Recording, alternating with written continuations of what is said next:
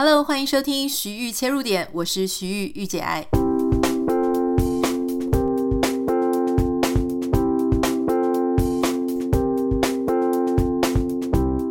今天大家有没有发现，我们感觉好像加开了一集节目？没错，因为今天发生了一件我个人非常感兴趣的事情，就是大家不知道有没有注意到这件事哦，就是。美国科技的四大巨头在今天非常罕见、破天荒的到美国国会进行备询。哈，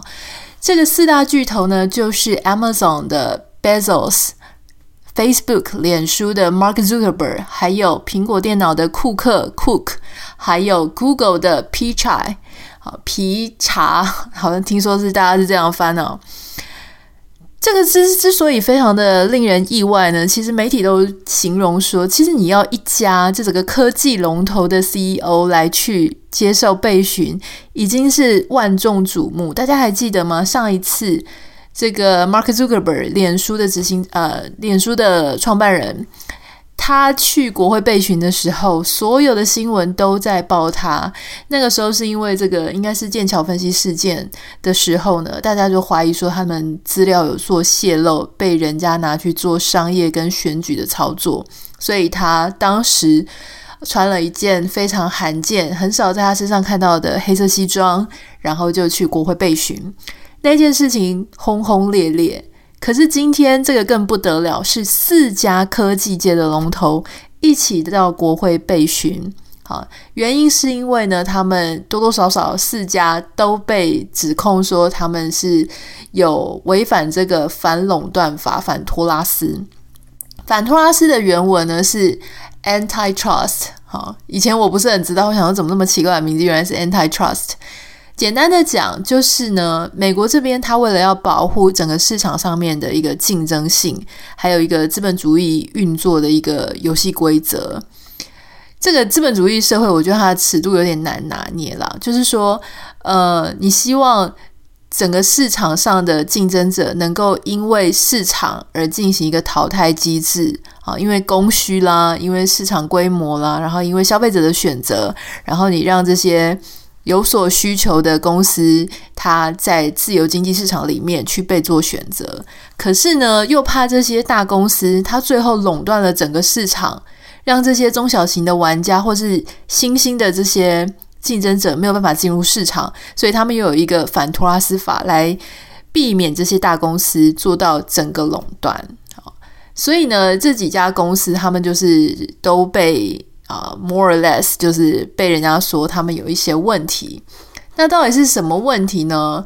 呃，简单的讲，就是这几间公司呢，分别分别在媒体上面上面被报道说，呃，这个亚马逊它被指控。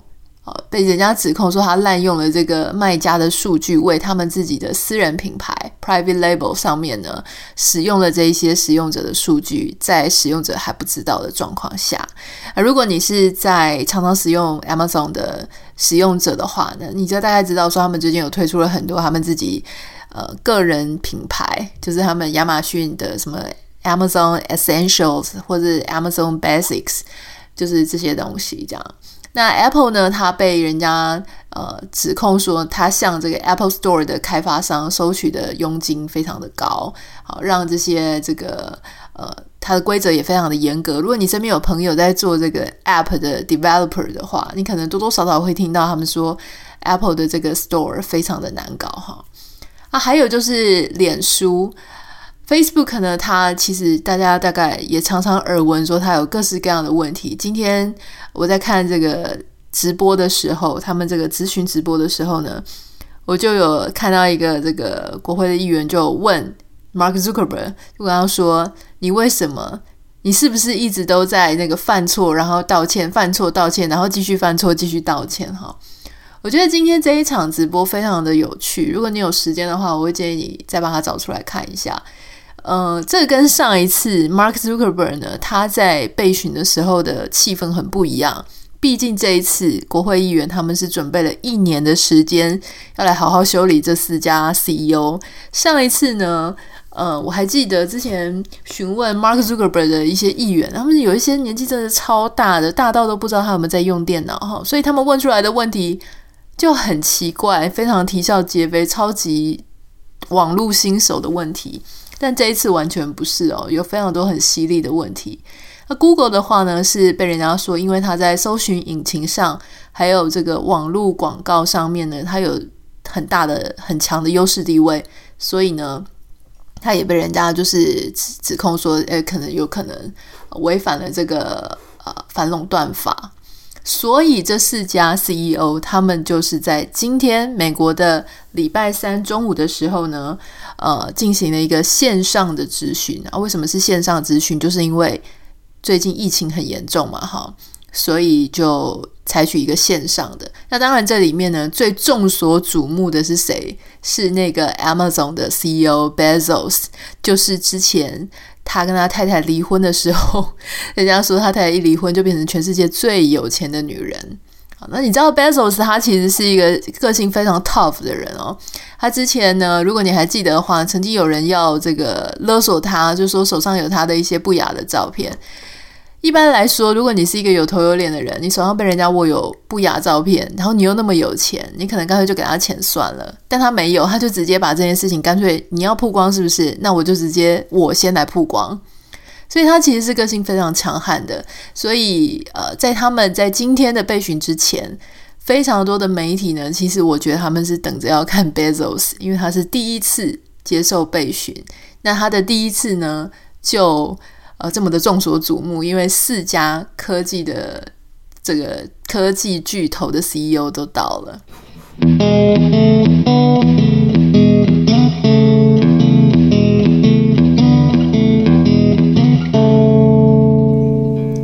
讲到这个反垄断法，哈，其实它又叫做竞争法。其实这个竞争法呢，它不是只是在美国有哦，其实在呃全世界各地都有。我们通常在美国或是欧盟会称呼它叫做反托拉斯法。那在中国大陆呢，跟俄罗斯叫做反垄断法。在台湾，我们通常是称呼它叫公平交易法。哈，那英国跟澳洲呢，会称之为是交易行为法。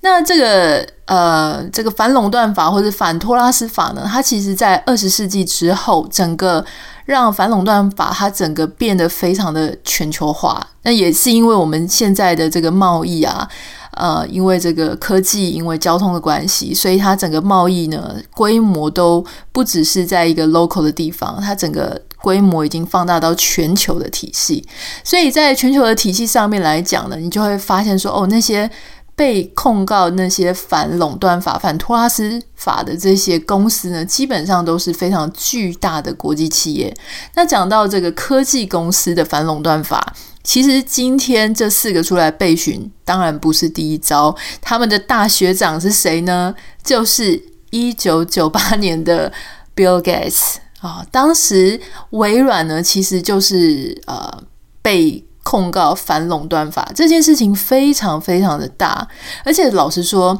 在 Bill Gates 后来的这个 documentary 呢，如果你看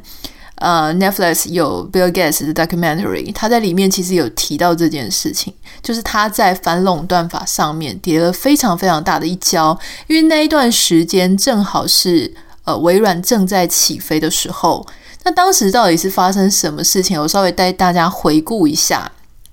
就是在一九九八年的时候，那个时候呢，就有这个政府其中一方指控说，微软它的这个公司呢，它因为它占据了这个垄断的地位，所以它有非常大的权利。哦，那它的这个具体的事情呢，是被指控说，它这个 Intel 公司的处理器里面的 Windows 系统，它绑了绑售它的这个浏览器的软体 IE，大家还记得吗？就是 Internet Explorer 啊，那当时其实很红的另外一家浏览器，我不知道你有没有印象哦，就是这个网景哈，Netscape Navigator，还有 Opera。我记得我才曾经有下载过 Opera 这个浏览器，然后当然网景我们大家也都有用嘛。但那个是一个数据机的年代，我不知道大家还记不记得一九九七年是一个什么样的年代？一九九七年就是大家都还在用数据机，然后网络就是呃 WiFi 很不普及。那那个时候大家的网速基本上都是什么 KB 的，绝对没有什么哦 MB 啊 GBT 之类的，什么光纤没有，就很慢。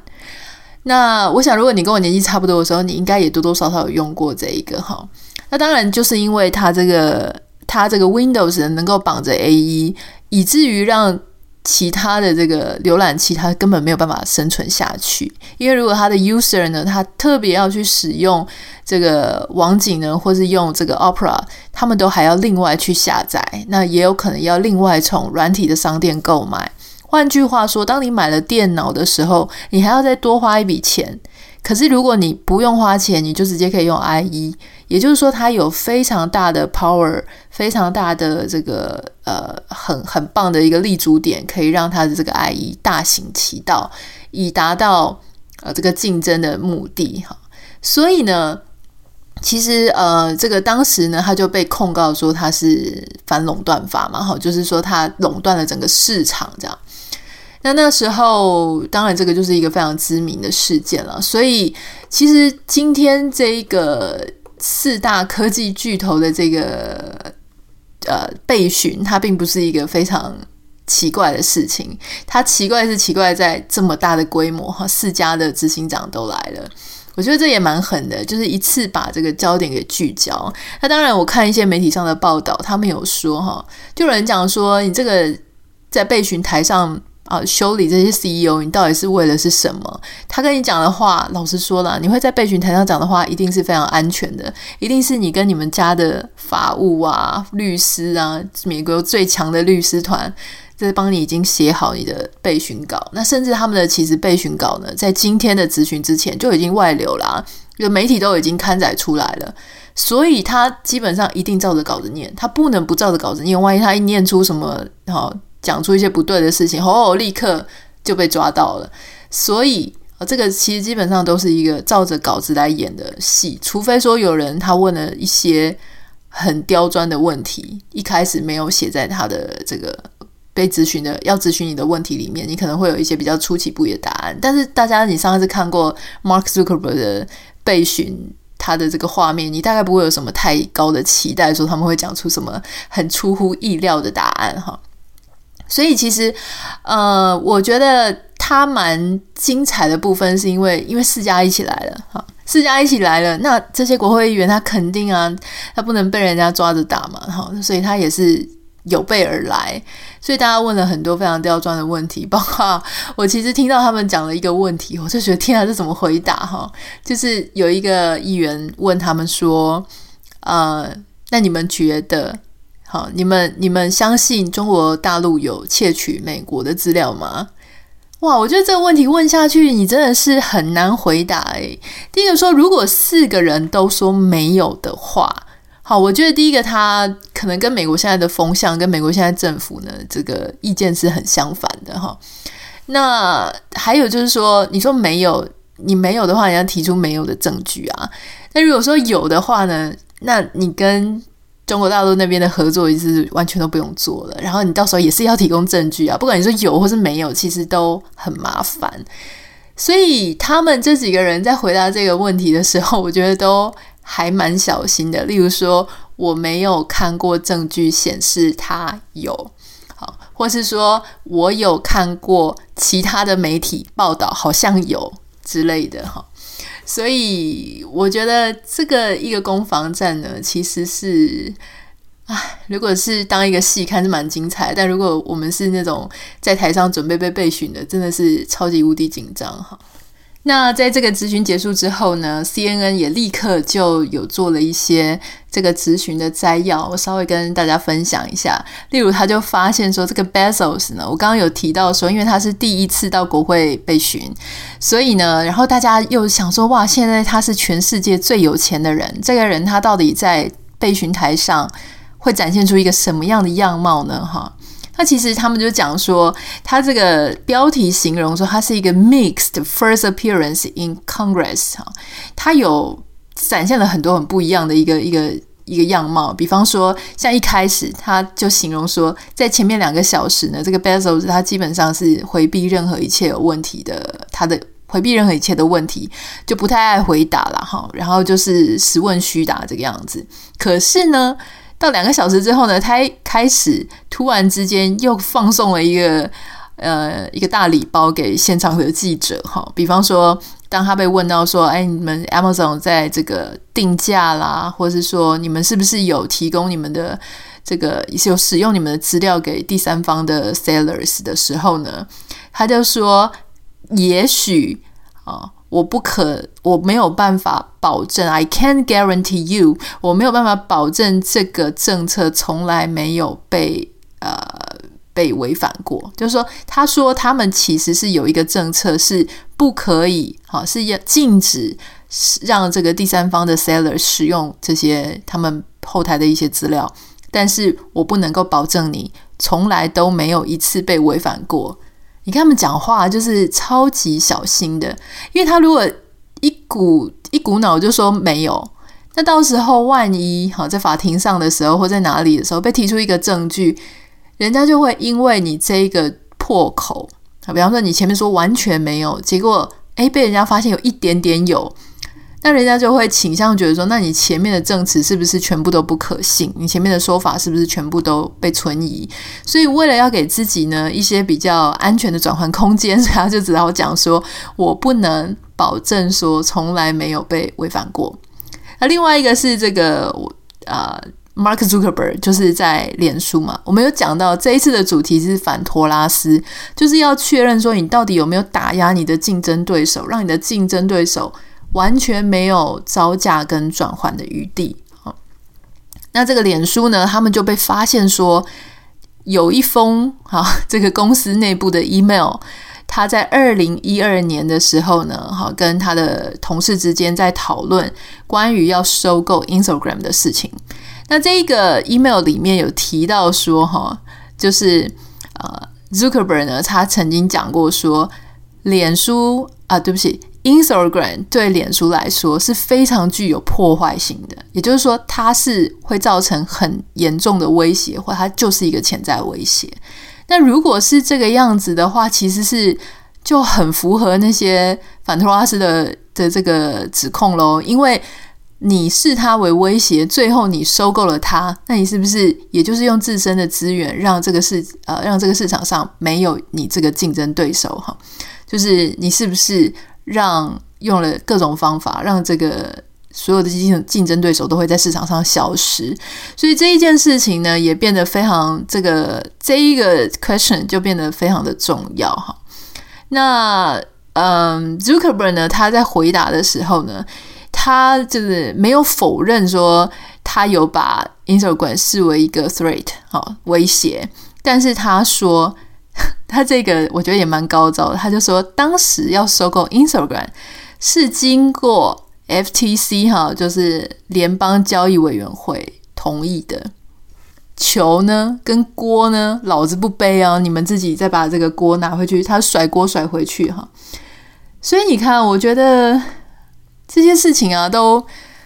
蛮考验的。就是你今天你做一个 CEO，我我个人认为啊，在美国做 CEO 呢，你不要做到那么大的公司的 CEO，你就做大概第二、第三等级的公司的 CEO 就好了。像这种大公司的 CEO 真的太可怕了，就是三不五时呢，就要处理好多好多这种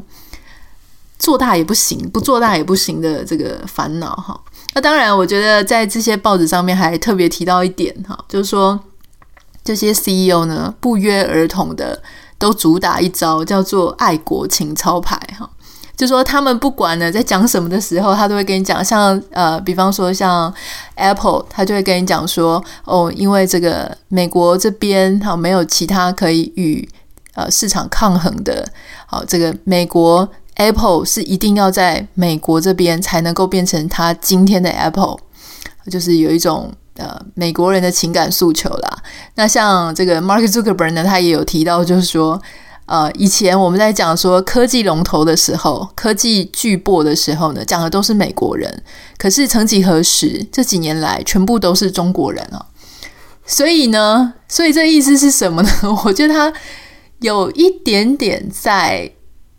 呃，希望说这整个舆论啊，然后还有这些这些国会的委员们，他们可以体谅说这些美国人这些好、这些公司，他为什么要这么努力的壮大自己啊？哈，所以老实说，我觉得这确实是一个可以思考的点。今天为什么要特别来跟大家分享这一件事情啊？就是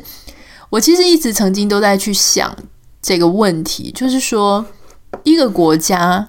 它到底应该要保护它的自由经济市场到什么样的程度？当然，就像我们刚刚讲的，如果你太过呃干预、太过保护，然后你请整个全国的力量就在扶植一些你觉得最有机会的产业，类似韩国那个样子哈。韩国基本上呢，就是一个国家请全力去支持企业，去支持呃这一些。当然，他们的企业很复杂，就是企业又是财阀。那每一个企业里面呢，都有转投资跟合作的公司，所以一个企业它不会只是单纯的企业而已哈。所以很多企业呢，它其实基本上是呃，它可以垄断很多东西的。讲到这里呢，就会提到说，当时为什么美国好会有这个在一九啊一八九零年的时候，他通过了一个休曼法案。休曼法案呢，基本上是其实就是在讲说，它要限制一些这些呃竞争行为，然后结果变成垄断的一个一个做法。当时的标准石油公司呢，它其实是在一八八零年代。如果你有听过标准石油公司，它其实是个非常大的公司。它基本上是在一八八零年代的时候呢，控制了整个市场，包含这个燃料油，包含铅矿，哈，也就是整个能源，还有 whisky 的市场。那当时呢，他们就在讲说，那如果你整个控制了市场，你又控制原料，你又控制这个能源，你又控制消费市场的时候。那你整个竞场呃竞争市场它的对应的价格啊、产出啊、利益啊，还有你的甚至你的 player 是谁，都是基本上都是你决定的。那当时呢，这个样子的状况让他们去反思说，这个市场上到底需不需要一只大怪兽？那可是如果是在这个韩国的时候呢，你就没有这个问题嘛？因为整个国家它就是要培植最厉害的企业出来，它为什么要这样做呢？因为如果呃，在它还没有发展起来的时候，如果所有的资源都被分散了，大家都变成中小企业，或是大家都变成说 OK 称霸一个国家 OK，可是没有办法称霸全世界，它的东西，它的产业链不够强，去跟全世界做竞争的时候，那韩国就永远都起不来，所以他们就去扶持这些非常非常大的企业。那这样子的状况，其实，在台湾你也可以稍微看到，可是台湾并没有这么明显，就说国家请全国资源在培养一家公司。虽然说你常常看到台湾就是有很多家族，什么蔡家啦，哈，什么什么家哪一家的，那他们多多少少彼此之间，当然哦，我们台湾的家族企业也都是。有媒体的啦，然后有这个电信产业啦，然后有各式各样的什么一点球队啊，哈，反正就是有很多啦。他们也是有很多的投资，那个 network connections 是非常密密麻麻的，可是并没有像韩国那个样子这么的极端。所以有时候我就在想一件事情，就是说，当然今天提出来，我相信这个，如果你今天在听这期节目，大家也是一起来思考，就说。反托拉斯法，就你自己看来，你同意吗？啊，你自己的感觉，你自己的观点，你比较倾向支持什么？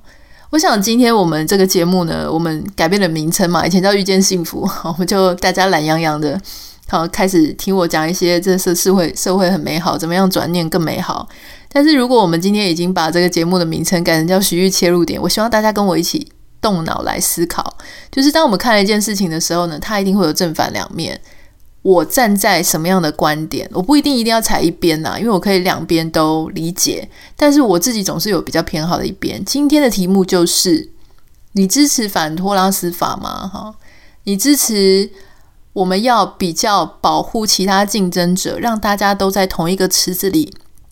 可以呃很健康的成长茁壮竞争，还是说我们应该要请全国的资源，或请最大的资源，让大公司让好棒棒的做到更棒棒，就是让大公司做到可以跟全世界去相抗衡。